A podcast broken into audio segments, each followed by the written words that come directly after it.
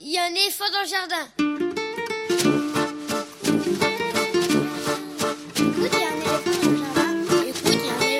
Jardin. Bonjour, bonjour à toutes et à tous. Véronique Soulet au micro pour l'actualité culturelle des enfants, petits et grands en Ile-de-France. Une émission pour tous les adultes qui n'ont pas oublié qu'ils ont d'abord été des enfants. Chaque semaine, écoute, il y a un éléphant dans le jardin vous fait découvrir artistes, créateurs, initiatives, médiations qui offrent aux enfants de quoi nourrir leur imagination et leur curiosité. En tout cas, ce qui nous semble original, réussi, intéressant, avec des reportages, des chroniques, des interviews et des lectures concoctées par les chroniqueurs de cette émission et moi-même. Aujourd'hui, avec moi au fil de l'émission par téléphone interposé, Jean-Gabriel Faris pour sa chronique sur la bande dessinée, Augustine et Ottilie pour leur chronique littéraire, Elsa Gounod également pour sa chronique littéraire et Lionel Chenaille pour sa lecture. Comme chaque semaine, nous déplorons continuellement le maintien de la fermeture des lieux de culture, de cinéma et de spectacles vivants et attendons avec un certain accablement leur réouverture pour vous présenter des créations pour le jeune public. Beaucoup de livres au programme de l'émission aujourd'hui, BD, albums, romans, documentaires, la palette est large. Ainsi, depuis le mois dernier, Jean-Gabriel Faris, libraire à Marseille, fait chaque mois un focus sur trois bandes dessinées dans sa chronique Striptyque. Ce sera dans quelques instants. Dans l'album documentaire Il était une tradition du tango au boulier 60 traditions classées par l'UNESCO, illustré par Alex Vioujas, édité par La Martinière Jeunesse, Elsa Delachère invite les enfants à découvrir les multiples façons d'habiter le monde. Un album beau, passionnant, à découvrir en compagnie de son autrice Elsa Delachère, ce sera dans une quinzaine de minutes. Dans leur chronique Mercredi c'est lecture, Augustine et Ottilie, 13 ans et 12 ans, présentent un roman qu'elles ont apprécié, souvent c'est même un gros pavé, ce sera dans une cinquantaine de minutes. Elsa Gounod, libraire jeunesse à Paris, propose sa chronique Grand Livre pour petites personnes. Ce sera l'avant-dernière chronique de l'émission. Et pour terminer, Lionel Chenaille lit un extrait d'un roman de littérature générale sur le thème de l'enfance. Ce sera quelques minutes avant la fin de cette émission. Vous pouvez suivre l'actualité de l'émission sur les réseaux sociaux, Facebook, Instagram, il y a un éléphant dans le jardin. Écoutez et vous abonnez au podcast sur toutes les applications habituelles, les grosses comme les petites, mais également sur la plateforme Podcastix, Podcastix. Plus écoute, il y a un éléphant dans le jardin. On y trouve photos, liens internet, références citées dans l'émission, et vous pouvez aussi vous y abonner d'un simple clic pour recevoir le programme chaque semaine dans votre boîte mail. Et bien évidemment, l'émission est en rediffusion sur le site de la radio aligrefm.org. Écoute, il y a un éléphant dans le jardin, c'est l'émission qui ouvre des fenêtres sur l'actualité culturelle des enfants. Nous sommes ensemble pour un peu plus d'une heure et comme en apesanteur. Écoute, il y a un éléphant dans le jardin. eh. Pas de nouveautés discographiques pour les enfants cette semaine. Alors je vous propose, comme souvent, d'écouter une chanson d'éléphant, ou plutôt une chanson qui fait honneur à l'éléphant. Il s'agit de Les éléphants par Stella, extrait de leur disque L'avenir appartient à ceux qui s'éléphanto, sorti en 1990.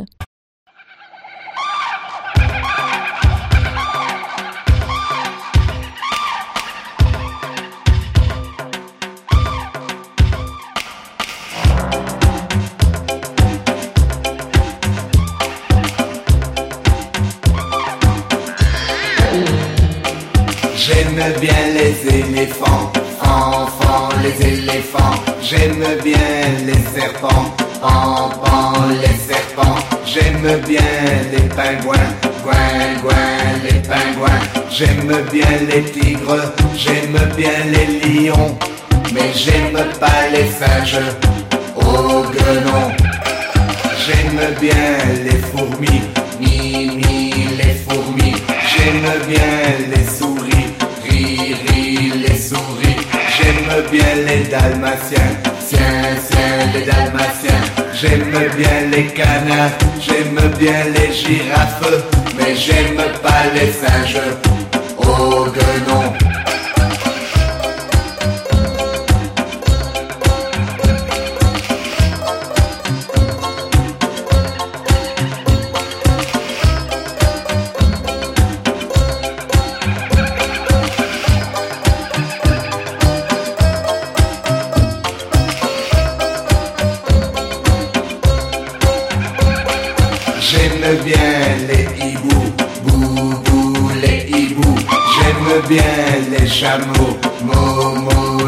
J'aime bien les crocodiles, dil dil les crocodiles. J'aime bien les lamas, j'aime bien les pumas.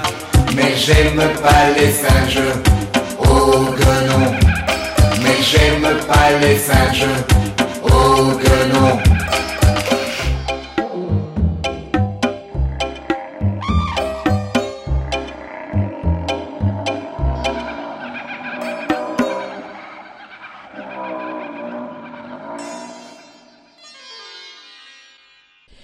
La fin du mois dernier, Jean-Gabriel Faris, libraire à Marseille au Poisson Lune, a rejoint l'équipe de l'émission pour présenter sa chronique Striptique. Dans Striptique, ce fin connaisseur de la bande dessinée dans toute sa diversité présente chaque mois trois albums ou séries, pas forcément récentes, mais reliées par une thématique principalement des bandes dessinées pour les enfants, mais aussi pour les adultes quand elles font écho à l'enfance.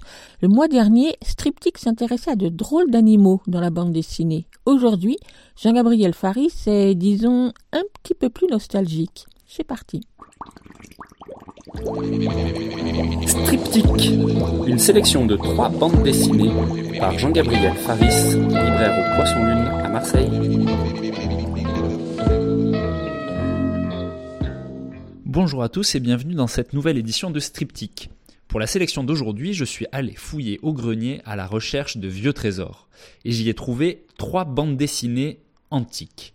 Imaginez, la plus récente a été écrite il y a 42 ans. Et en plus, ces vieilles BD, elles parlent des souvenirs d'enfance de leurs auteurs, encore plus vieux. Elles sont toutes en noir et blanc, avec des formats bizarres qui ne rentrent pas bien dans les cartables, et pourtant je vous assure que c'est des super lectures pour toute la famille pour les papis qui ont pu connaître les époques en question, pour les parents nostalgiques ou les enfants curieux, tout le monde peut y trouver son compte. En plus, c'est des beaux livres, un peu classe, vous pourrez les laisser traîner négligemment sur la table basse pour crâner devant vos invités au prochain déconfinement. Alors en attendant de pouvoir dépasser le périph, calez-vous dans le canapé, ouvrez grand vos oreilles et accrochez-vous bien, aujourd'hui on va voyager dans le temps et dans l'espace. On commence avec Kampung Boy, une bande dessinée de Lat, publié pour la première fois en 79 en Malaisie et puis en 2003 en France. Kampung Boy, c'est l'histoire de Lat, donc l'auteur le plus célèbre de Malaisie et même de toute l'Asie du Sud-Est. En tout cas, c'est le seul que je connaisse.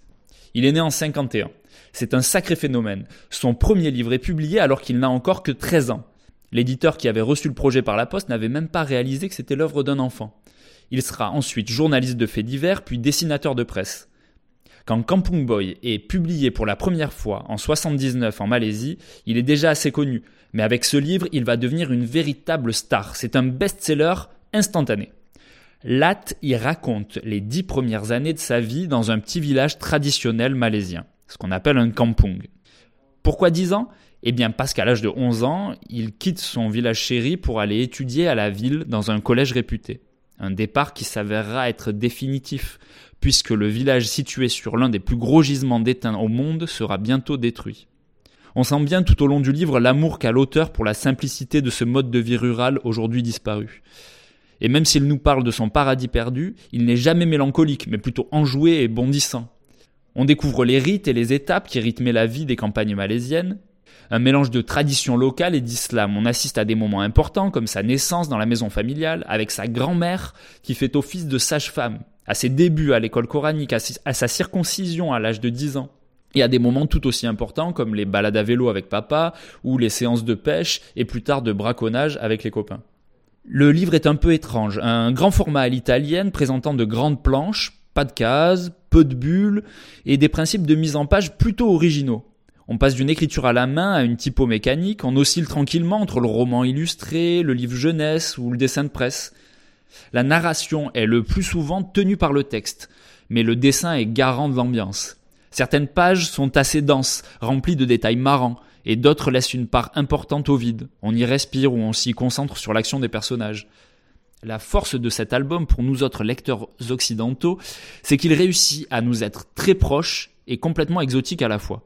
Le dessin de Latte nous semble très familier, on pense à Snoopy ou au petit Nicolas, avec un côté un peu plus déjanté à la Ralph Steadman alors que tout ce qu'il raconte est tout à fait dépaysant.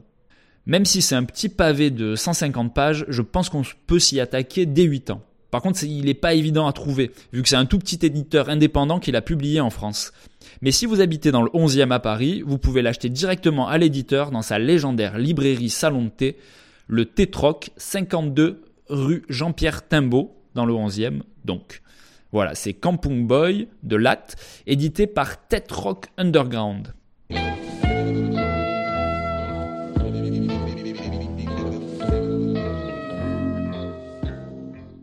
nous revoilà pour le deuxième livre. Il s'agit de Sur les routes de France 1952-1954. C'est un livre de Pierre Fournier qui a été publié en 2015 par les Cahiers dessinés.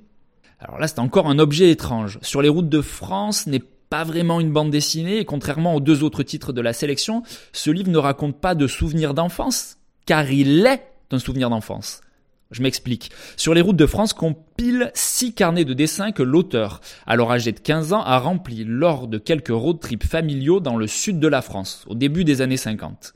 À bord de Caroline, la vieille voiture familiale qui tombe en panne un jour sur deux, on trouve Pierre Fournier, l'auteur, 15 ans donc, ses deux petites sœurs, Linette et Dany, et bien sûr papa et maman, tous deux instituteurs, adeptes du camping et naturistes.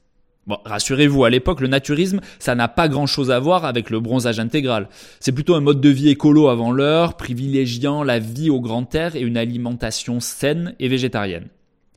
Il faut aussi dire que ce sont des copains de Célestin Freinet, vous savez, l'inventeur de la célèbre méthode pédagogique.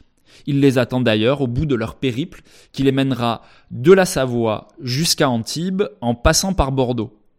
Cet itinéraire un brin alambiqué permet à notre joyeuse troupe de poser leur tente dans des dizaines de villes et de villages, pour y découvrir autant de curiosités touristiques, de grottes, d'églises, de garagistes, de marchés, de camps scouts, de garagistes, de balles du village, de garagistes, que l'auteur consigne et dessine soigneusement dans ses carnets. Le récit, ponctué de quelques photos de nos héros, nous apparaît d'abord comme un drôle de documentaire. Mais à force de les accompagner, on a l'impression de faire partie de cette famille, d'en être un cousin éloigné à qui Pierre raconterait ses vacances. N'espérez pas de grandes tensions dramatiques. Vous ne trouverez dans ces carnets qu'une flânerie rafraîchissante à hauteur de gosse.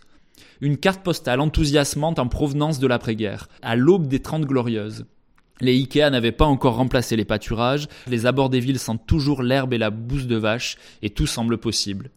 Le dessin trahit l'influence de Dubout ou de Maurice Henry, mais le regard bienveillant de l'auteur et le côté jeté de son dessin sans esquisse lui donnent un air rondouillard, presque kawaii, super original. Le soin particulier qu'il accorde au décor et surtout au paysage semble déjà annoncer son engagement écologiste. Car Pierre Fournier deviendra une figure historique de l'écologie radicale en France. Dessinateur de presse puis journaliste, il participera à Harakiri et à Charlie Hebdo. Il finira par créer son propre journal, La Gueule Ouverte, le premier journal écolo, anarchiste et libertaire publié en France, sous-titré Le journal qui annonce la fin du monde. Malheureusement, il n'en dirigera que trois numéros avant de mourir à l'âge de 36 ans, le 15 février 1973. Le journal comptera quand même plus de 300 numéros avant de disparaître lui aussi dans les années 80. Voilà, c'est sur les routes de France, 1952-1954, de Pierre Fournier, publié en 2015 par Les Cahiers dessinés.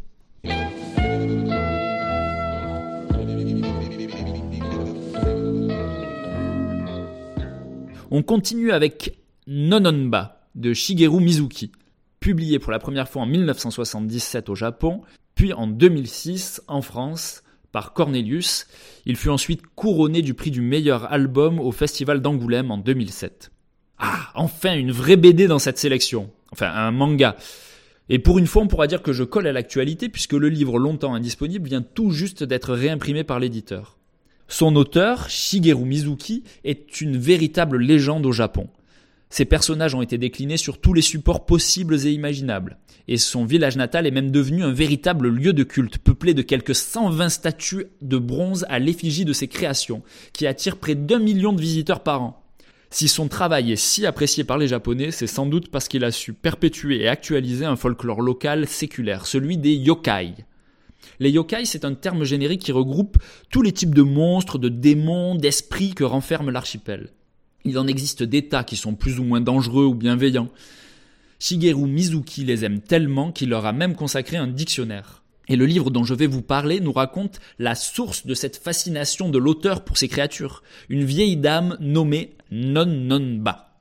L'action se déroule dans un petit village, celui de Sakai Minato sur la côte ouest du Japon au début des années 30. Mizuki s'y présente en tout jeune garçon, un brin rêveur et déjà passionné de dessin. Près de chez lui vit Nononba, une vieille femme sans le sou mariée à un vieux bonze. Très pieuse, elle connaît tout du fonctionnement des yokai. Elle sait qu'ils sont impliqués dans chaque événement de la vie, heureux ou malheureux, important ou anodin. À la mort de son mari, Nononba est recueillie par la famille du jeune Shige, dont l'imagination débordante se délecte des histoires fantastiques de la grand-mère. Les démons, les mythes et les superstitions apparaissent vite comme un refuge pour l'auteur qui se trouve très jeune confronté à la mort de deux de ses copines. Dans ce monde magique que lui fait découvrir la vieille dame, chaque conséquence a sa cause. La peur et la douleur ne sont dues qu'à une méconnaissance des lois tacites qui régissent notre cohabitation avec les yokai, et qu'il lui appartient d'apprendre. Comme le dit lui-même l'auteur dans l'introduction du livre, Dieu qui n'existait pas, merci. Mais attention, c'est loin d'être une tragédie. Tout aussi gros mangeur que fin stratège, Shige a deux frères avec qui il s'entend très bien, un papa rigolo, mi-philosophe, mi-tir au flanc, et une armée de copains pour faire la guerre aux bandes rivales. Le récit avance en équilibre entre une réalité arbitraire et immaîtrisable et un imaginaire délirant aux règles claires. Le traitement graphique reflète bien cette dualité. Les personnages sont assez épurés, faits de très simples, leurs attitudes et leurs visages sont volontiers caricaturaux. Alors que les décors sont super chiadés, dessinés d'après photo. C'est assez fréquent en, bande dessinée, il y a un peu ça dans Tintin par exemple, avec sa tronche de smiley qui conduit des bagnoles super détaillées, ou qui se balade dans des forêts où chaque feuille est dessinée. Mais là, ces gueules cartoonesques, au milieu de décors si réalistes qu'ils en ont l'air tragiques, ces deux esthétiques si diamétralement opposées qu'elles semblent s'affronter autant qu'elles cohabitent, c'est cet écart magique entre le monde et notre compréhension, entre ce qui est et ce que l'on voit, c'est cette frontière qui fait territoire que Shigeru Mizuki nous invite à explorer avec lui dans les pas de Nononba. N'hésitez pas à le mettre entre toutes les mains, lié à un cœur d'au moins une dizaine d'années. C'est Nononba de Shigeru Mizuki aux éditions Cornelius. Sur ce, il me reste à vous dire au revoir en vous souhaitant de bonnes lectures. Quant à moi, je vous donne rendez-vous le mois prochain pour un nouvel épisode de Striptic. Je vous laisse avec un de mes souvenirs d'enfance, la chanson Je cherche mon Scooby-Doo de Tom Novembre, sorti en 1982 sur l'album Version pour doublage. À bientôt!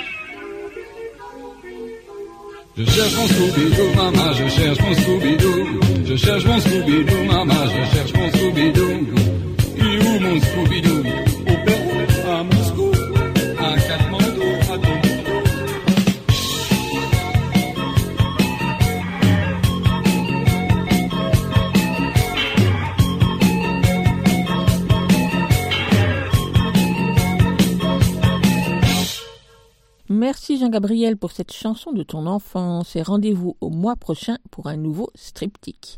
Toutes les références de la chronique sont à retrouver sur la page de l'émission. Vous écoutez Aligre FM sur 93.1. Vous l'écoutez Aligre FM 80 Savez-vous que le reggae en Jamaïque, le fado au Portugal ou encore le tango en Argentine et Uruguay sont inscrits au patrimoine culturel immatériel de l'humanité par l'UNESCO, c'est-à-dire que ces formes d'expression artistique doivent être protégées car au fondement même de la diversité des cultures mondiales.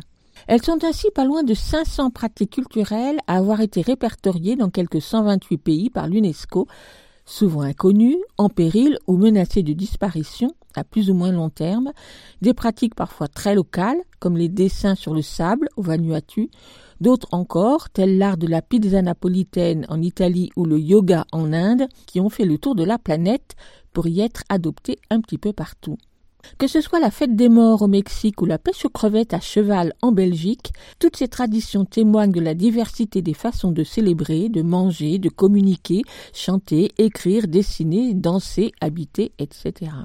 Alors quelle belle idée que de proposer aux enfants de les découvrir, non pas les 492, ça ferait beaucoup, mais une soixantaine d'entre elles, comme le fait l'album écrit par Elsa de la Chair, Il est une tradition du tango au boulier, 60 traditions classées par l'UNESCO, paru début avril aux éditions La Martinière Jeunesse. Sous sa couverture élégante et graphiquement superbe, entre modernité et classicisme, l'album d'une soixantaine de pages invite à un tour du monde insolite, poétique et revigorant. Il commence au Burundi avec la danse au tambour, un rituel inventé il y a longtemps à la cour du roi et destiné à réveiller les ancêtres et chasser les démons. Et le voyage se termine au Pérou, autour du pont suspendu le Keswachaka, un pont datant des Incas fait uniquement de cordes et que chaque année les habitants réparent et remettent en état avec les mêmes matériaux et les mêmes techniques. Chaque tradition retenue, dont le pays est nommé et indiqué sur une petite map monde, est présentée par un texte court, alerte, commençant à chaque fois par Il était une tradition en Chine, il était une tradition en Turquie, en Italie ou en Mongolie, c'est selon, et qui permet de remonter aux origines de chacune de ces traditions, d'en décrire les particularités et le rôle qu'elles continuent de jouer ou pas dans les sociétés d'aujourd'hui. Si nombre d'entre elles seront inconnues et pourront sembler pittoresques aux yeux des enfants, ou même à ceux des adultes, d'autres, comme les jeux d'osselets au Kazakhstan et en Mongolie, ou encore les moulins et les meuniers aux Pays-Bas, leur seront un peu plus familières. Et c'est là un des grands intérêts de cet album documentaire que d'inviter à se promener sans idée préconçue d'une région du monde à l'autre pour en découvrir les particularités, de mettre notre curiosité en éveil et de donner envie, en tout cas pour les aînés, d'aller voir de plus près le site du patrimoine culturel immatériel de l'UNESCO pour en connaître d'autres. Une promenade d'autant plus passionnante que pour chacune de ces 60 traditions, l'illustrateur Alex Vujas a composé des images précises au trait et en aplat, à chaque fois sur la base de deux couleurs, plus le blanc par double page, ce qui leur confère un certain chic dans une mise en page particulièrement soignée. C'est pourquoi l'album Il est une tradition du tango au boulier 60 traditions classées par l'UNESCO, proposé par les éditions de La Martinière Jeunesse pour les enfants à partir de 8 ans, m'a donné envie de rencontrer son autrice, Elsa de la Chair. C'était il y a quelques jours au téléphone. Micro. Elsa de la Chair, bonjour. Bonjour. D'abord, faut il faut que je vous dise un très grand merci parce que je ne connaissais pas le site sur le patrimoine euh, culturel immatériel de l'UNESCO et j'ai trouvé que c'était vraiment une mine incroyable d'informations et de découvertes. Alors ma première question, ce sera pour vous demander d'où est venu ce projet d'album? Alors en fait, euh, effectivement, euh, moi c'est un peu comme vous, c'était je l'ai découvert par hasard. J'étais en congé maternité, j'écoutais beaucoup la radio et euh, un matin, j'ai entendu euh, sur, le site de, sur le, les antennes de France Culture que le reggae venait de rentrer au patrimoine euh, immatériel de l'humanité. Et là, je me suis dit, mince, je connaissais le matériel, je voyais très bien de quoi il s'agissait, mais pas l'immatériel. Et donc, entre deux bains et deux couches, je suis allée regarder ce qu'il y avait sur ce site de l'UNESCO et où il y a énormément de choses, comme vous le dites. c'est vraiment une mine que j'ai adoré, moi, c'est qu'il y avait un côté inventaire à l'après-vert, c'est-à-dire que ça faisait passer, euh, certes, d'un pays à l'autre, mais aussi d'un univers, euh, par exemple, musical à euh, des contes, en passant par des masques. Enfin, il y avait plein de choses très différentes. Et la multiplicité des supports, des pays, des ambiances, des époques aussi que ça recouvre, Ça m'a fait euh, imaginer une possibilité déjà de le lister, de trouver des choses un peu représentatives, et ensuite d'essayer de raconter une histoire autour de ça. Il se trouve que j'avais euh, donc des amies euh, éditrices euh, à la Martinière jeunesse, notamment euh, Garance Giraud, qui est mon éditrice, à qui j'ai proposé le projet, et on a commencé à travailler là-dessus. Donc déjà, il a fallu euh, faire une, un gros dégraissage en fait de ce qu'on allait y mettre, et ensuite euh, de voir l'axe qu'on allait donner au texte et à la façon dont on allait raconter euh, ce qu'on a très vite euh, imaginé comme un tour du monde en fait. C'est ça qu'on voulait, c'était raconter un tour du monde immobile. Moi, c'était ça qui me plaisait, euh, le côté euh, promenade, euh, et puis en fait, ça permet de célébrer des choses très différentes et finalement à, un peu à, à rebours de beaucoup de choses contemporaines. C'est-à-dire que c'est pas matérialiste, c'est pas tourné vers une démarche lucrative. Enfin, il y a quelque chose de très joli et en même temps de très profondément décroissant, euh, différent de ce qu'on imagine euh, justement en lien avec le matériel. Là, on n'est que sur de la célébration euh, de choses euh, très poétiques en fait, et donc qui ne se capitalisent pas, qui ne se marchandent pas. Euh, Quand on est sur ce site euh, du patrimoine euh, culturel euh, immatériel de l'UNESCO, il y a énormément d'informations et entre autres sur euh, les objectifs, sur les concepts qui ont guidé les choix, sur les pratiques de sauvegarde. Comment vous avez décidé que tout ça, vous ne le gardiez pas? Ce qu'on voit quand on regarde hyper en détail ce site, c'est que les pays qui candidatent pour euh, protéger leurs traditions, en fait, doivent présenter un dossier très élaboré, en fait, avec beaucoup de critères qui finalement sont assez redondants d'une tradition à l'autre. Donc, on a toujours un peu les mêmes euh, façons d'entrer dans le sujet. Et moi, ce que je voulais, c'était euh, que la liste, elle existe de façon autonome, qu'elle ne soit pas euh, normée par l'UNESCO. Et surtout, je voulais que ce soit euh, tourné vers la jeunesse, et donc il fallait raconter euh, une histoire autour de ça et de faire un peu envoler l'imaginaire. Et malgré tout, le site de l'UNESCO, il est quand même assez euh, Ah oui. protocolaire. Mais voilà, il- et puis la langue est pas très jolie. Il n'y a pas de- d'effort fait pour que ce soit euh, hyper agréable à lire. C'est pas le but en fait, c'est pas leur objectif à eux.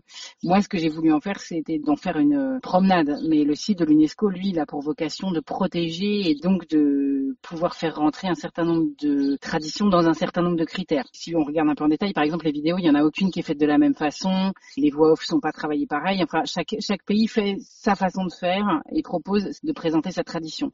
Et en fait, ce qui est super sympa, dans moi, la, la langue que j'ai employée, mais aussi par le travail de l'illustrateur euh, vraiment qui est hyper beau d'Alex Vujas, c'est vraiment d'harmoniser, même si on garde les spécificités de chaque pays et de chaque euh, entrée, il y a quand même une homogénéité qui est trouvée, qui n'existe pas sur le site de l'UNESCO en fait. Parce qu'il y a trop de pays, trop d'époques aussi, il y a plein de vidéos qui ne sont pas des mêmes années, puisque chaque année, euh, une nouvelle tradition entre au patrimoine.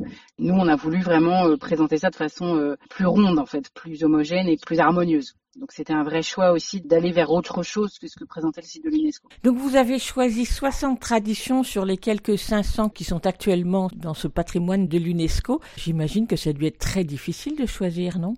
Oui, forcément ça l'est, et en même temps, quand on s'en tient à une visée pédagogique, ce qui est aussi le but euh, de ce documentaire, ça permet aussi d'écluser un certain nombre de choses de façon naturelle et logique, puisque euh, ce qu'on voulait, c'était qu'il y ait une hétérogénéité des pays, et aussi, comme je le disais tout à l'heure, à la fois euh, des supports, des matériaux, des thématiques qu'abordait chaque tradition. Donc en fait, typiquement, on a décidé par exemple de garder quelques exemples pour le théâtre d'ombre et les marionnettes, puisque là, il y en avait énormément dans le monde entier, donc on a décidé d'en faire une double page et où là on a mis plusieurs pays. Donc il y a quelques doubles pages thématiques, mais finalement très peu parce que euh, ce qu'on voulait c'était une promenade, de passer du langage sifflé en Turquie à euh, l'art d'amadouer les chamelles en Mongolie.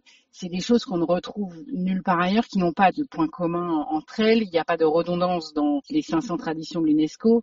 Donc en fait, celles-là, elles étaient euh, très rapidement notables. Et aussi, celle qui était importante, c'était celle dont le simple nom réussissait déjà à raconter l'histoire. C'est-à-dire qu'il y a certains termes dans les langues originales des pays qui, euh, du coup, ne- n'expliquaient pas de façon euh, immédiate et évidente euh, ce que la tradition recouvrait. Et nous, on voulait vraiment mettre en valeur d'emblée quelque chose de simple. Et puis ensuite, il a fallu aussi trouver des choses qu'on pouvait mettre en image, parce que tout ne marche pas. Et aussi, et ça aussi, ça a été un autre critère, et notamment pour les pays plus connus et plus proches de nous, notamment la France. Moi, je voulais pas qu'on aille sur les clichés et que typiquement en France, euh, ce qu'on a décidé de mettre en valeur, euh, c'est ce qui est classé en France, euh, c'est l'art du tracé de charpente. C'était justement pas la gastronomie française. Bon, alors en l'occurrence, elle n'est pas protégée par l'UNESCO, mais justement, c'était vraiment d'aller chercher quelques contre-pieds. La cornemuse, elle est en Slovaquie. Moi, ce que j'aimais bien, c'était qu'on se promenait en se laissant surprendre et en découvrant des choses qu'on pense connaître et puis qu'en fait, on connaît pas vraiment. Évidemment, il y avait euh, des choses euh, qu'on voulait aussi plus connues, par exemple le yoga ou le tango. Ça, c'était des choses qu'on... Ou la pizza ou le sauna. Voilà. Mais typiquement, c'était des choses pour lesquelles euh, ça nous permet de rentrer. D'ailleurs, le tango, on l'a mis en couverture. Enfin, c'est pour aussi euh, dire que ces choses qui sont très connues sont protégées, mais ça permettait d'ouvrir la porte à plein d'autres. On a veillé à ce qu'il y ait un rythme, en fait, tout le long du texte entre les illustrations, les doubles pages. Enfin, il y a eu un vrai travail de rythme et de musicalité aussi. Il y a un travail sur la chromie des images. Euh, L'illustrateur a travaillé avec un certain nombre de, de couleurs et on les retrouve et tout ça se répond. On a vraiment laissé peu de choses au hasard. Et puis après, voilà, on voulait en faire un livre euh, aussi assez court. Évidemment, on aurait pu y passer plus de temps, mais euh, on en a choisi 60 parce qu'à un moment, il faut bien choisir, quoi. Quelle est celle qui vous a le plus étonné parmi ces 60 Il y en a une que j'aime énormément, c'est euh, les pêcheuses en Corée, les pêcheuses de perles en Corée qui ont 80 ans et qui vont euh, au large pêcher en apnée euh, des perles et tout un tas de choses. Ça, mais c'était plus connu, mais moi je le connaissais pas bien, donc ça, ça m'a quand même vraiment fasciné. Puis euh, aussi bien le film sur le site de l'UNESCO que le dessin qu'en a fait euh, Alex, je trouve ça ultra onirique et euh, ultra sympa parce qu'en plus c'est des femmes, euh, c'est des femmes piliers d'une communauté. Enfin, il y a, y a un truc qui est génial là-dedans. Il y en a un autre que j'adore mais que j'ai déjà cité, c'est l'art d'Amadou et les Chamelles. Ça, c'est absolument fabuleux. C'est-à-dire que si vous avez cinq minutes, allez regarder sur le site de l'UNESCO euh, ces hommes qui jouent euh, de la musique pour euh, des bébés chameaux qui ne trouvent pas leur mère ou que leur mère rejette et que la musique va rapprocher au bout d'un certain temps. Enfin, c'est d'une poésie absolument incroyable. Et enfin, on ne s'attend absolument pas à des choses comme ça, en fait. Et c'est tout ce qui célèbre le monde euh, et la beauté du monde, euh, mais par des choses qu'on ignore. Et je trouve qu'en ce moment, ça a une résonance encore plus forte, à la fois parce qu'il y a des choses euh, très régionales, très localisées dans le monde, qui se passent dans des zones qu'on connaît pas et qu'on connaîtra pas forcément. Et en même temps, ça célèbre, comme je le disais au début, des choses très immatérielles, de l'ordre de la passation, de l'oralité, de la il y a des valeurs euh, très positives et en même temps, euh, par moments trop souvent méprisées en fait. Donc là, du coup, ça permettait de faire un pont entre plein de choses différentes. Euh, L'album s'adresse à des enfants à partir de 8 ans. Pourquoi ce choix? Pourquoi vous n'avez pas choisi des enfants plus grands et pour lesquels, par exemple, vous auriez pu donner plus d'informations? Parce qu'on voulait pas faire des textes trop longs. J'avais pas le souhait de rentrer trop en détail dans les traditions parce qu'après très vite on tombe dans une vraie histoire du tango, du yoga et tout ça, ce qui était un vrai enfin c'est ultra intéressant mais moi je suis pas historienne je suis pas spécialiste du tout de ça. Euh, ce que je voulais en fait très très très honnêtement en plus moi j'ai deux petits garçons et je voulais pouvoir euh, leur raconter et, et leur euh, en fait leur faire un livre. Enfin c'était vraiment pour eux que je l'ai fait au départ. C'était de leur raconter quelque chose euh, sans bouger. Et en même temps mes enfants là ils sont encore trop petits donc je leur lis pas vraiment. On regarde des images mais on, on les lit pas. Et 8 ans c'est vrai que c'était un bon alors après c'est un âge euh, qui est délimité par euh, plutôt l'éditeur mais c'est vrai que on voulait pas ni trop long ni trop court. On voulait une forte place à l'illustration. Ça, c'était un choix aussi euh, important. Et donc, du coup, ça impliquait, pour que ça reste un album, des textes euh, pas trop trop longs, ni trop abscons, en fait. Parce que très vite, on tombe dans des choses abstraites, en fait. Raconter une tradition, raconter euh, ce que peut être euh, la passation d'une tradition orale à un enfant. euh. Effectivement, il y avait un choix de niveau de langue, en fait, qui n'a pas été évident pour le curseur, parce qu'en fait, euh, c'est quand même des choses parfois très abstraites. Le boulier, comment expliquer le boulier. Moi, je m'imaginais essayer de l'expliquer à mes enfants.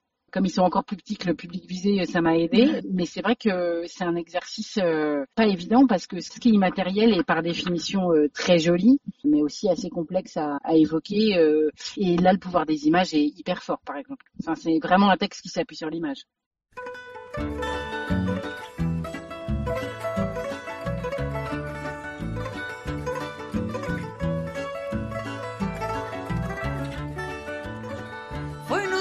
Passado que passei à casa onde vivia a Mariquinhas.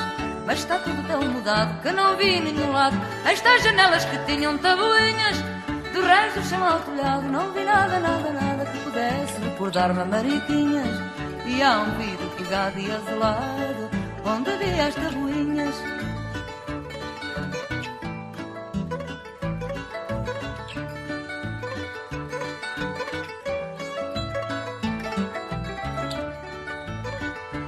Entrei onde era a sala, agora está a secretária, um sujeito que lengrinhas.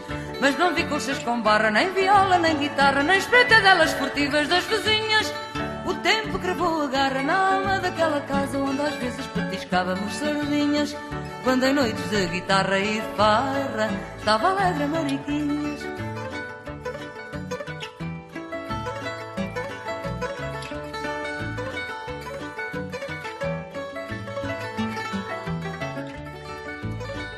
As janelas tão garridas que ficavam com cortinados de chita às pintinhas perderam de toda graça porque é hoje uma vidraça com cercaduras de lata às voltinhas. E lá para dentro quem passa hoje é para ir aos pinhões entregar ao usurário umas coisinhas. Pois chega a esta desgraça toda a graça da casa da Mariquinhas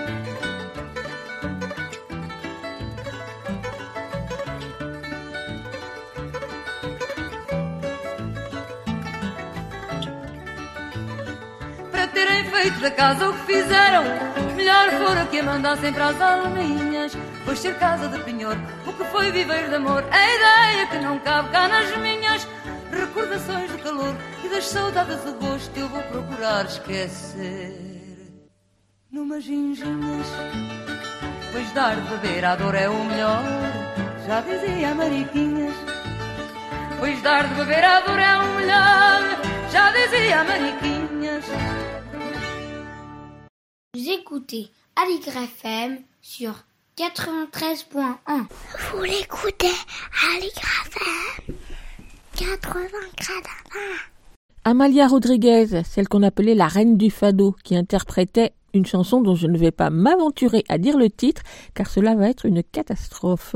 Le fado, chant populaire urbain du Portugal, né il y a plus de 100 ans dans les quartiers populaires de Lisbonne, et que présente l'autrice Elsa de la Chair dans l'album Il était une tradition du tango au boulier, 60 traditions classées par l'UNESCO, illustré par Alex Jujas et édité par la Martinière Jeunesse. Et nous retrouvons donc Elsa de la Chair pour poursuivre la présentation de cet album. Elsa de la Chair, j'ai oublié de vous demander en commençant quel est votre parcours? Est-ce qu'on peut dire que vous êtes auteur pour la jeunesse? Pas vraiment, parce que j'ai fait, euh, je suis auteur de choses assez différentes. J'ai écrit un roman il y a longtemps, en 2007, euh, aux éditions Sarbacane, qui était un roman sur Boris Vian, qui s'appelle Boris Vian et moi, mais qui était un roman euh, pour les plus grands. Et ensuite, euh, j'ai arrêté d'écrire pour la jeunesse et j'ai commencé à faire plutôt des anthologies littéraires, des cahiers de jeux littéraires, des choses comme ça.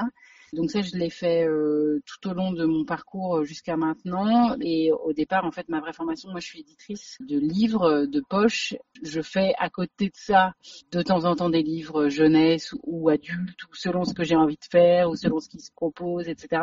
Au départ, non, non, pas spécifiquement jeunesse. Mais c'est vrai que le fait d'avoir des enfants euh, change considérablement la perception qu'on a euh, à la fois des livres, à la fois des livres jeunesse. Ça m'a fait m'interroger sur euh, pas mal de choses de ma pratique d'éditrice, ma pratique d'auteur, ma pratique de maman. Enfin, il y a eu plein de choses qui se sont emmêlées sur ce projet, ouais, c'est sûr. Alors écrire pour les enfants comme vous l'avez fait en proposant des textes courts, c'est quand même très difficile. Enfin, plus on écrit court, plus c'est compliqué parce qu'on veut mettre énormément d'informations sans en mettre trop. Donc qu'est-ce que vous vous êtes donné comme cadre pour écrire? Alors, c'est une excellente question. Je suis contente que vous le releviez, que ce soit difficile, parce qu'en fait, on n'a pas l'impression que c'est difficile, mais c'est parfois beaucoup plus dur que de faire des choses longues. Effectivement, non, non, ça a été euh, compliqué. Et puis, euh, on a repris le texte en plein de temps différents, parce qu'en plus, il devait sortir euh, fin 2020 au départ, et puis bon, avec le, la pandémie, etc., etc., les choses ont été décalées. Donc, en fait, on a eu plus de temps. Et puis, moi, j'ai pas travaillé avec l'illustrateur, c'est-à-dire j'ai vraiment écrit les textes et ensuite on les lui envoyait. Donc, euh, on n'a pas travaillé en synergie, on a vraiment travaillé en décalé. Du coup, j'essayais aussi de rendre un texte adaptable pour lui, même si je savais qu'il allait regarder euh, la même source que moi, c'est-à-dire l'UNESCO, en fait, parce qu'un des vrais problèmes de ce texte, c'est qu'on a peu de sources. Alors évidemment, sur le tango, on en a énormément, mais sur, euh, par exemple, typiquement euh, l'art d'amadouer les chamans en Mongolie, il n'y a pas grand, grande euh, documentation d'accès facile et par exemple en français ou en anglais, quoi. Il y avait cette difficulté-là qui était de compiler la documentation et donc je voulais que Alex puisse, euh, en lisant le texte, euh, imaginer des choses en regardant en gros mon texte et ceux de l'UNESCO, mais c'était tout quoi. Donc le cadre, ça a été celui-là et ça a été de rentrer dans un nombre de signes, enfin de caractères euh, propres à la, à la pagination qu'on s'était fixé au départ. La contrainte, c'était vraiment lié à la quantité de texte à rendre, à la façon de raconter. Donc très vite, c'est imposé pour moi le choix de rentrer par il est une tradition. Comme une ritournelle Voilà. En fait, je me suis dit, ok, il était une fois, et ben là, on va faire il est une tradition. C'était une découpe basique et binaire, mais ça permettait de poser le décor et de le mettre au présent. Ça permettait de la rendre vivante. Et donc, euh, je me suis assez vite dit, ok, on rentre comme ça et on raconte le texte comme ça. Ça m'a permis de donner l'ossature de départ. Ensuite, ça découlait euh, en fonction des, des recherches que je faisais et j'ai repris les textes de nombreuses fois jusqu'à la fois où j'ai même euh, perdu mon fichier, ce qui ne m'arrive jamais. Et j'ai dû le réécrire de mémoire. Et là, je me suis dit euh, que c'était encore plus dur, mais finalement, ça m'avait aidé à forcément garder en tête que la subscientifique moelle. Donc du coup, euh, j'ai réécrit entre mes souvenirs et ma perception deux heures plus tard de ce fichier que j'arrivais pas à retrouver qui me rendait folle. J'ai vraiment fait des allers-retours comme ça sur le texte à plein de reprises et en me disant est-ce que mes fils comprendront, est-ce que mes fils comprendront? C'était vraiment le truc, la vraie grosse contrainte. Est-ce que parmi euh, toutes celles que vous n'avez pas pu mettre dans le livre, donc il y en a quasiment 420 euh, on va dire, ou 430, est-ce qu'il y en a que vous regrettez maintenant de n'avoir pas pu ajouter? Euh, le regret, non. Franchement, je me suis dit, j'ai de quoi en faire un deuxième. Non, j'ai mis celle auquel je tenais le plus, ça c'est sûr. Et ça a été des choix discutés. Et puis du coup, on a dû des fois rétablir les équilibres en garder un pour en supprimer un autre, etc. Non, disons que moi, sur les priorités absolues, j'ai mis ce que je voulais. Mais après, il n'y a pas de regret sur un ou deux, il y a des regrets sur euh, presque 30 ou 60 s'il faut en fait, parce que vraiment, euh, enfin, je vous invite à aller vous promener sur, ce site qui est fou. Enfin, c'est d'une poésie absolue en fait. Hein. C'est vraiment très très joli. Et d'ailleurs, l'idée aussi de cette petite, euh, de ce court texte que j'ai écrit au départ là, qui s'appelle pour ne pas oublier la beauté du monde, parce qu'effectivement, ça reste, en plus, encore une fois, par les temps qui courent, assez important de pas l'oublier. Enfin, il y a vraiment de quoi faire euh, beaucoup de choses avec cette simple liste parce qu'elle est déjà elle est énorme et qu'en plus elle a elle a une variété euh, qui est super intéressante et qui continue de s'enrichir tous les ans. Alors le titre c'est Il est une tradition du tango au boulier 60 traditions classées par l'UNESCO, mais vous ne commencez pas par le tango et vous ne terminez pas par le boulier. Pas du tout. Pas du tout. On a dit tango pour euh, illustrer et expliquer la couverture et le boulier c'était aussi. En fait, on voulait d'emblée, encore une fois, évoquer les choses euh, qui parlaient au plus grand nombre, sachant qu'en quatrième de couverture, on a euh, les lutteurs en Corée, qui est pas la tradition la plus connue, typiquement. On, a remis aussi, pareil, sur la quatrième de couverture, un certain nombre de traditions et là plus étoffé et pour montrer plus facilement euh, l'étendue euh, et la variété des choses. Quoi. Par exemple, les dessins sur le sable de l'île de Vanuatu, il y a peu de gens qui la connaissent. La pizza napolitaine, elle parle à plus de monde. Donc euh, c'est sûr que après, en fait, il y a toujours des obligations aussi de public et il faut évoquer d'emblée quelque chose à quelqu'un. Alors là, il se trouvait qu'en plus avec cette couverture géniale, on avait une ligne graphique absolument d'emblée définie et hyper belle. Mais il faut forcément parler au plus grand nombre pour la première de couverture et je suis une éditrice de livres de poche et je, je ne le sais que trop bien. Alors vous disiez tout à l'heure que peut-être ça pourrait donner suite à un autre ouvrage. C'est ce que vous avez envie de faire ou pas? Ça vous avez envie d'explorer par exemple l'une ou l'autre de ces traditions et d'aller plus loin? Ouais, très honnête, on est en train d'essayer de travailler à une adaptation en audiovisuel du, projet. Ça, ce serait super parce que pour ah le coup, euh, c'est vraiment quelque chose qui s'y prête très très bien, avec un peu d'illustration et peut-être euh, des archives aussi en fait euh, vidéo. Ça, ce serait super. On est en train de travailler là-dessus parce que c'est vrai que ça, c'est une belle façon aussi de donner une deuxième vie au livre et par ailleurs de l'ouvrir à un public encore plus large, enfin de faire découvrir vraiment très largement ce super beau patrimoine. Après, oui, c'est sûr qu'on peut imaginer encore et encore euh, des suites au livre, mais moi je suis toujours euh, partante pour essayer d'autres choses à chaque fois parce que c'est vrai que recycler quelque chose, euh, c'est toujours une bonne idée sur le papier, puis une fois qu'on se trouve confronté, bon c'est pas forcément.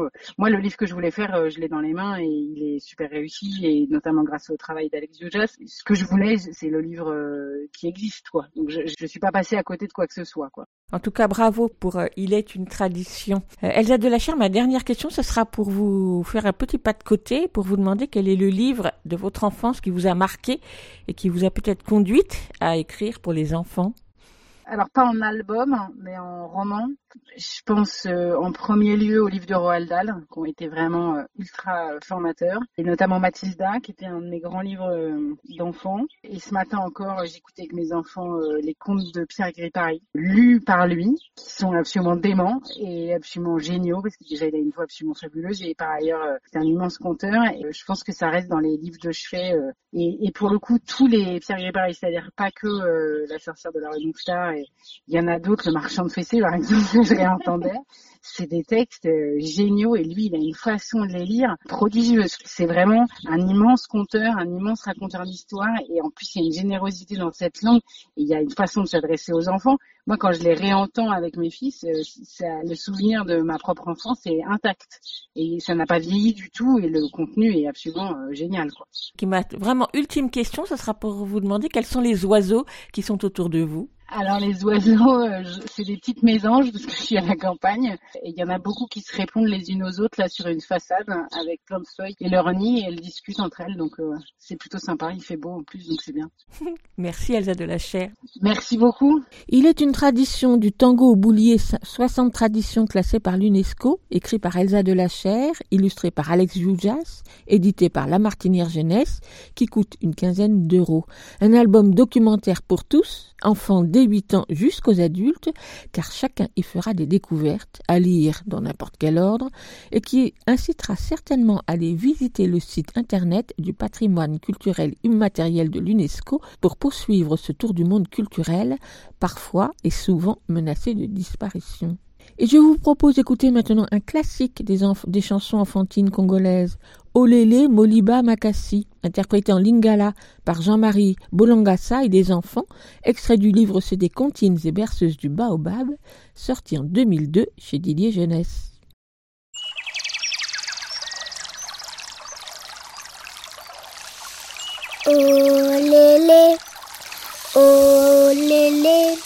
Moliba Makassi. Oh lele, oh lele, Moliba Makasi. Oh lele, oh lele, Moliba Makasi. Mboka na ye, mboka na ye, mboka mboka Kasai. Mboka na ye, mboka na ye, mboka na ye mboka mboka kasai. Olele olele moliba makasi. Olele olele moliba makasi. Eh,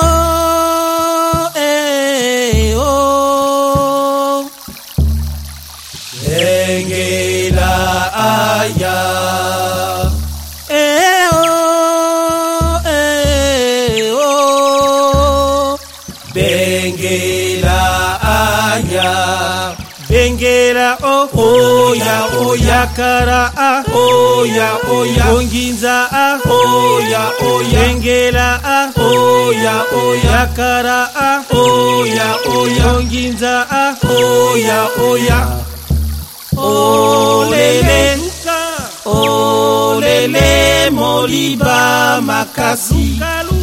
Olele olele moliba makasi Lélé, oh lélé, Moliba Makassi.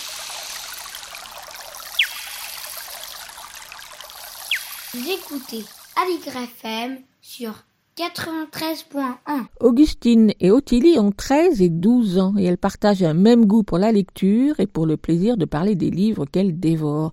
Tous les 15 jours, elles présentent ici leur chronique Mercredi, c'est lecture. Aujourd'hui, quatrième numéro pour un roman devenu un quasi incontournable. On les écoute.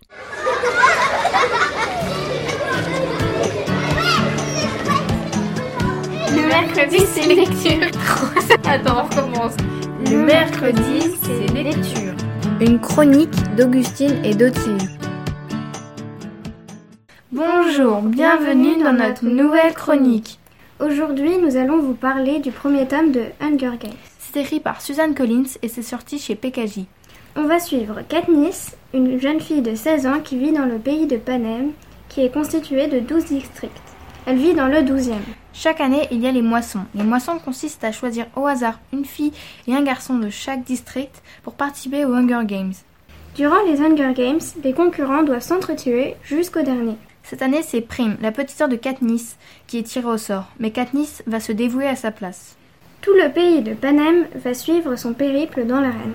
Ce qu'on a le plus aimé, c'est le côté aventure et qu'il y a beaucoup de suspense, car elle peut mourir à tout moment. Ce qu'on a le moins aimé, c'est son côté terrifiant, car c'est quand même assez violent. On va vous lire un extrait, on va vous lire la première page. À mon réveil, l'autre côté du lit est tout froid. Je tâtonne. Je cherche la chaleur de prime, mais je n'attrape que la grosse toile du matelas. Elle a dû faire un mauvais rêve et grimper dans le lit de maman. Normal, c'est le jour de la moisson. Je me redresse sur un coude. Il y a suffisamment de lumière dans la chambre à coucher pour que je les voie. Ma petite sœur, Prime, pelletonnée contre ma mère, leurs joues collées l'une à l'autre. Dans son sommeil, maman paraît plus jeune, moins usée. Le visage de Prime est frais comme la rosée, aussi adorable que la prime vert qui lui donne son nom. Ma mère aussi était très belle autrefois, à ce qu'on dit. Couché sur les genoux de Prime, protecteur, se tient le chat le plus laid du monde. Il a le nez aplati, il lui manque la moitié d'une oreille et ses yeux sont couleur de vieille courge. Prime a insisté pour le baptiser Buttercup, bouton d'or, sous prétexte que son poil jaunâtre lui rappelait cette fleur. Il me déteste. En tout cas, il ne me fait pas confiance. Même si ça remonte à plusieurs années, je crois qu'il n'a pas oublié que j'ai tenté de le noyer quand Prime l'a ramené à la maison. Un chaton famélique au ventre ballonné infesté de puces. Moi, ce qui m'a donné envie de le lire, c'est que j'avais entendu Augustine parler de ce livre et j'avais déjà entendu des gens parler de Hunger Games et dire que c'était super bien. Du coup, j'ai essayé de le lire et j'ai vraiment trouvé ça très très bien. Bah moi je l'ai vu passer plusieurs fois sur Instagram et euh, on l'a présenté plusieurs fois aussi au club lecture de notre collège. Donc après je me suis lancée après plusieurs avis euh, assez bons et j'ai beaucoup aimé aussi. Moi je dirais que Katniss est assez courageuse et euh, parce qu'elle va pas hésiter à prendre la place de sa sœur pour aller dans un jeu où tout le monde doit s'entretuer. Je trouve ça assez gentil de sa part. Et ça se voit qu'elle est pleine d'amour pour sa famille. moi je pense que Katniss, elle est courageuse, oui, et aussi déterminée, car elle va au bout de tout ce qu'elle fait. Elle va être déterminée aussi à gagner. Et euh, Prime, euh, sa sœur et sa mère. Moi, j'aime bien quand elle est dans l'arène parce que euh, elle élabore des plans pour essayer de tuer les autres pour revenir saine et sauve dans sa famille. Donc, je préfère le moment où elle est dans l'arène, en train de participer aux Hunger Games. Euh, moi j'ai bien aimé aussi ce moment, mais surtout euh, précisément quand elle est avec euh, quelqu'un d'un autre district. Et j'ai bien aimé la fin aussi. Enfin, la fin dans l'arène. L'histoire de Katniss, elle dure trois tomes. Et après, il y a un quatrième tome qui parle d'un un autre personnage, qui parle d'un personnage de l'histoire et qui raconte son, son passé. Est-ce que toi, aussi, du coup, tu aurais envie de lire la suite après ce tome 1 euh, oui, j'ai déjà commencé, j'ai déjà lu le tome 2. Ça m'a donné encore plus envie de lire la suite et j'ai déjà tous les tomes dans ma bibliothèque prêts à être lus. Toi, Augustine, est-ce que tu aurais envie de voir les films? Euh, Moi, j'aurais vraiment très envie de les voir. Car bah, c'est vraiment un super roman et j'ai envie de bah, les voir aussi pour euh, revivre un peu l'aventure et voir ce qu'on imagine des fois en, bah, en film. Si c'est vraiment ce qu'on a imaginé. On vous rappelle qu'il s'agit du premier tome de Hunger Games, écrit par Susan Collins, paru chez PKJ. C'est un roman adressé aux gros lecteurs car il y a 411 pages, mais il est assez facile à comprendre. On vous retrouve bientôt pour un prochain livre.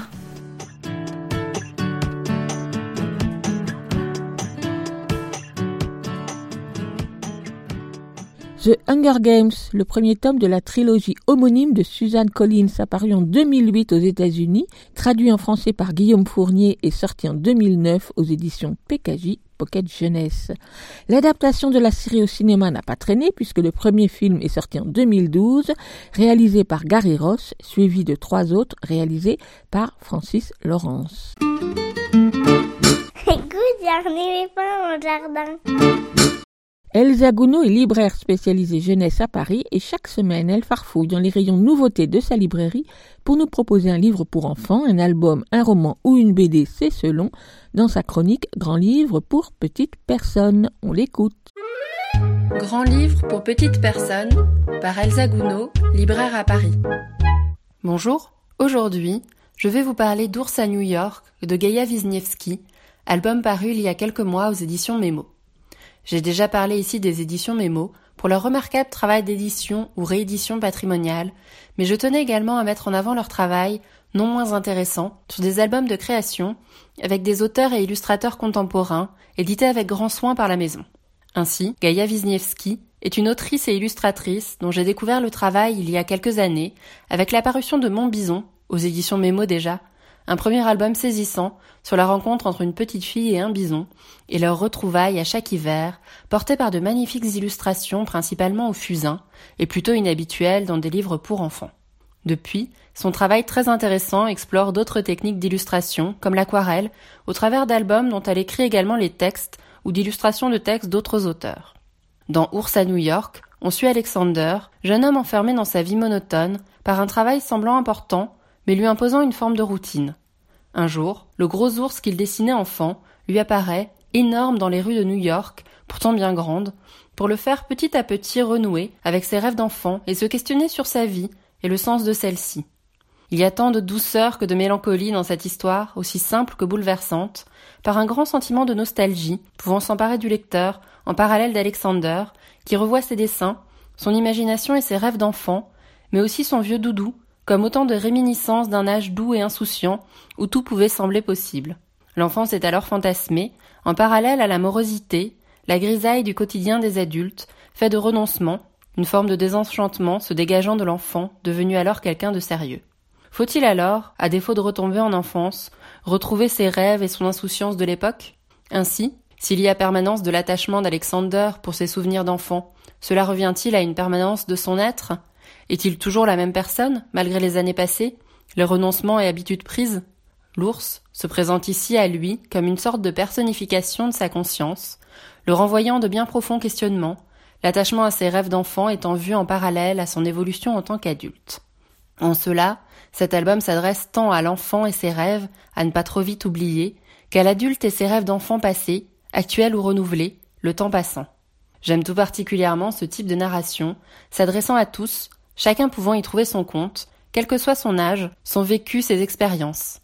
Les lectures, toutes différentes, dépendant alors totalement du lecteur.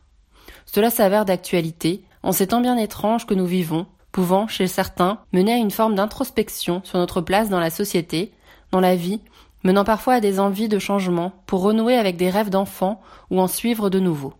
Le message du texte de Gaïa Wisniewski est alors simple sans être simpliste, simple de ce qui en fait son universalité, sa force et sa douceur. En tout cela, ce livre s'avère particulièrement émouvant et beau.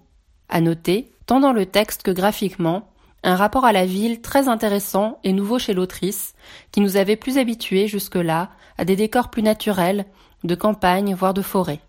La ville ici est très détaillée, mais presque surannée dans l'ambiance et les détails développés, non situés dans le temps. Le paysage urbain s'avère tout aussi fascinant qu'engloutissant pour le personnage dans son immensité et dans la routine induite qu'il enferme. Alexander devient alors presque transparent dans ce décor pourtant très fouillé, il en devient un infime rouage de la ville tentaculaire. C'est alors que l'ours sort de son contexte naturel pour venir à la ville et bousculer le quotidien du jeune homme qui seul le voit. On pense alors à une sorte de King Kong, bien trop imposant et maladroit pour la fragile ville, quoique bien plus doux et rassurant que le gorille en question. Les illustrations de Gaïa Wisniewski sont très belles et impressionnantes, et très bien mises en valeur dans le grand format de l'album. Le choix du noir et blanc, très rare dans les albums jeunesse, est très réussi pour rendre la beauté et l'intensité de la ville et donner à voir une forme de lumière et ses reflets dans les gratte-ciels. Seul le titre en couverture ressort alors dans un beau ton de rouge. Les illustrations sont faites au feutre de différentes tailles, comme une multitude de petits ou grands ou gros traits, donnant naissance à une ville infinie, dans son trait dense et fouillé, ses noirs intenses et gris plus flous. Le décor prend alors une grande place face à un Alexander effacé, et l'apparition petit à petit de l'ours gigantesque mais qui n'en semble que plus doux. J'espère vous avoir donné envie de découvrir cet album que je conseille à partir de 4 ans, Ours à New York de Gaïa Wisniewski aux éditions Mémo au prix de 18 euros. Moi, j'ai hâte de découvrir les prochains livres de Gaïa Wisniewski et j'espère découvrir toujours autant d'auteurs singuliers grâce aux éditions Mémo. Merci Elsa pour cette promenade new-yorkaise avec Ours à New York de Gaïa Wisniewski. À découvrir de visu dans toute bonne librairie. Moi, cet album m'a tout de suite évoqué les albums de l'auteur-illustrateur américain Maurice Sendak, même si sa vision de la ville américaine n'est pas tout à fait la même. Alors je vous propose d'écouter une chanson adaptée de l'un de ses albums et interprétée par Carole King. C'est extrait du disque Carole King Really Rose qui date de 1975. La chanson, c'est Alligator All Around, traduit en français par J'adore les alligators, l'un des quatre tout petits livres qui composent la mini-bibliothèque de Maurice Sindac.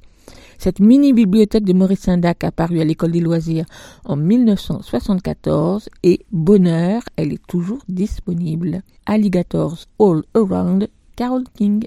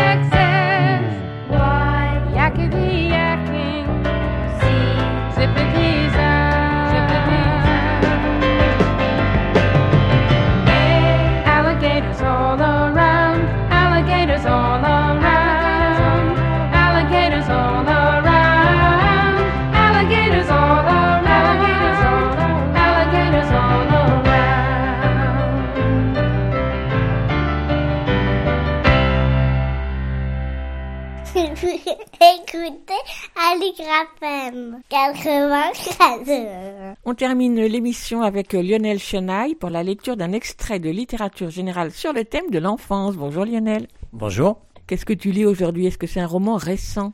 Alors c'est pas tout à fait un roman, c'est un peu, enfin c'est autobiographique, mais c'est aussi un essai un peu plus général. Euh, C'est de 2016. Ça s'appelle La Fabrique des pervers. C'est un livre de Sophie Chauveau. Donc en fait Sophie Chauveau a été abusée enfant euh, par son père, et en fait elle a découvert un peu par hasard que sa cousine euh, qu'elle avait perdu de vue avait subi elle aussi les assauts de son propre père, et donc elle a voulu s'interroger sur comment se faisait-il euh, que plusieurs personnes de la même famille euh, avaient subi euh, des atteintes sexuelles de leur père. Et en fait, elle a, elle a dressé un portrait de sa famille où elle est remontée jusqu'en 1870 et elle a découvert euh, une espèce d'atavisme, on va dire, dans la famille où apparemment à chaque génération, les femmes et pas seulement les femmes, quelquefois aussi les garçons de cette famille ont tous été abusés ou par des oncles ou par des pères ou par des grands-pères. Enfin voilà. Et donc elle fait un peu la généalogie de sa famille et des bourreaux de sa famille. Ça s'appelle La fabrique des pervers de Sophie Chauveau. Et là, c'est un portrait de la mère. On t'écoute. Quant à ta vie de mère, après un temps d'inadaptation où tu as eu la fâcheuse tendance à me ranger dans des placards ou à m'abandonner dans mon couffin sur des paliers, tu m'as refilé à ta mère. Cinq ans et un second enfant plus tard, tu abandonneras ma sœur à la nounou. Tu n'as rien vu de nos enfances. Tu traitais ma vie avec une désinvolture forcenée, une légèreté tellement surjouée que j'aurais dû me méfier. Tu en faisais trop, et pas assez. Pourtant, longtemps, jusqu'à ma chute, je me suis efforcé sinon de t'imiter, au moins de te complaire. Parmi les titres de gloire que tu étalais publiquement, tu t'es toujours vanté d'avoir la main leste. Mieux, ça te donnait l'occasion pas si fréquente d'être fier de moi. Lorsque tu me giflais, mon visage ne bougeait pas d'un millimètre. Rien de moi n'accusait le coup, pas un. Figé, je demeurais statue, roidi, et tout le malheur dedans. Tu t'exclamais alors comme si j'avais réussi un exploit, comme si c'était un jeu. Toi, en tout cas, aucun doute, tu jouais. Comment mieux nier que tu m'avais frappé? Faut-il être misérable pour frapper un enfant, son enfant? Ce qui comptait pour toi, c'était avant tout que nos cheveux soient démêlés, attachés et tirés très fort en arrière, nos ongles propres, et surtout qu'on soit couché. Idéalement avant le retour de ton mari, puisque invariablement il allait nous embêter si on ne dormait pas, il allait nous chatouiller, nous exciter. La phrase que j'ai le plus souvent entendu prononcer était ⁇ Arrête d'exciter les enfants ⁇ Tu le grondais s'il s'occupait trop de nous, parce que c'était autant de temps qu'il ne t'accordait pas. Si tu savais comme j'aurais préféré qu'il t'accorde toutes les heures de sa vie, comme j'aurais aimé qu'il ne m'aime pas de la manière dont il manifestait son amour. Parce que, effectivement, après son passage, je dormais mal et te réveillais la nuit de mes cauchemars.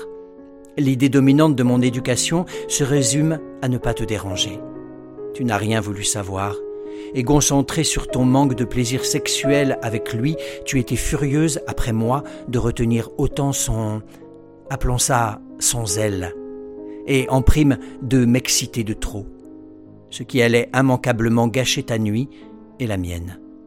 Tu fus essentiellement une mère qu'il ne fallait pas déranger. C'était si triste l'enfance. Je t'ai vraiment adoré, d'abord parce que tu étais ma mère. On ne survit pas sans quelqu'un à aimer et tu étais là. Aussi t'ai-je trouvé plein d'excuses de n'y être que si hâtivement. J'ai inventé plein de justifications à tes manques, tes évitements, tes inattentions. Et même encore ici, je me demande si je ne t'absous pas des saccages de l'enfance.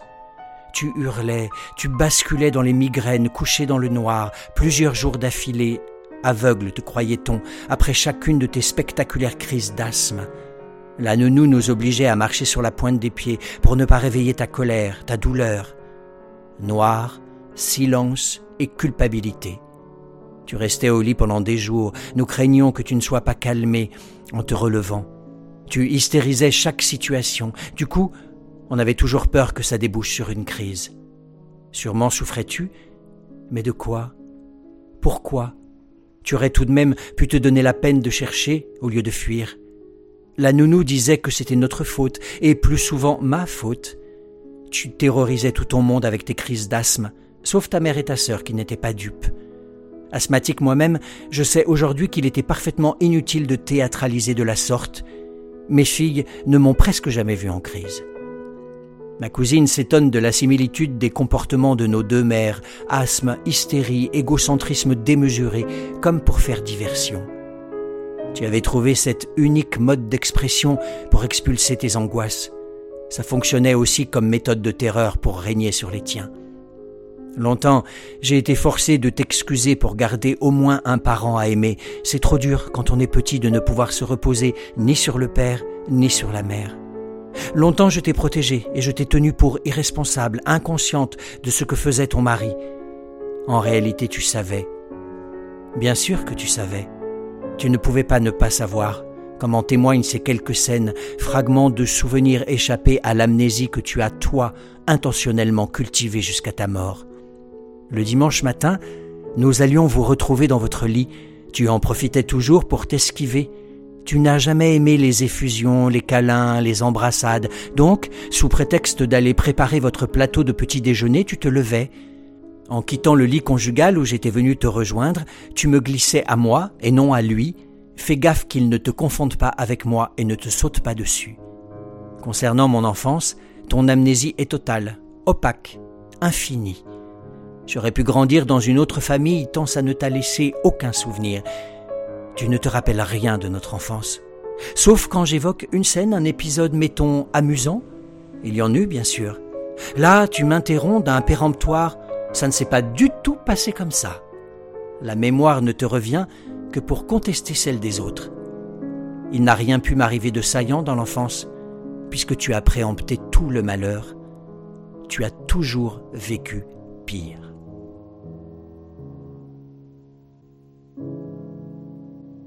Merci Lionel. Tu nous rappelles le titre du livre? Ça s'appelle La fabrique des pervers de Sophie Chauveau. C'est paru aux éditions Gallimard en 2016. À la semaine prochaine. À la semaine prochaine. Écoute, il y a un éléphant dans le jardin, c'est fini pour aujourd'hui. Nous vous donnons rendez-vous la semaine prochaine, même jour, même heure, même fréquence. En attendant, vous pouvez réécouter cette émission ou les précédentes sur votre application habituelle d'écoute de podcast ou bien sur Podcastix qui héberge ce podcast.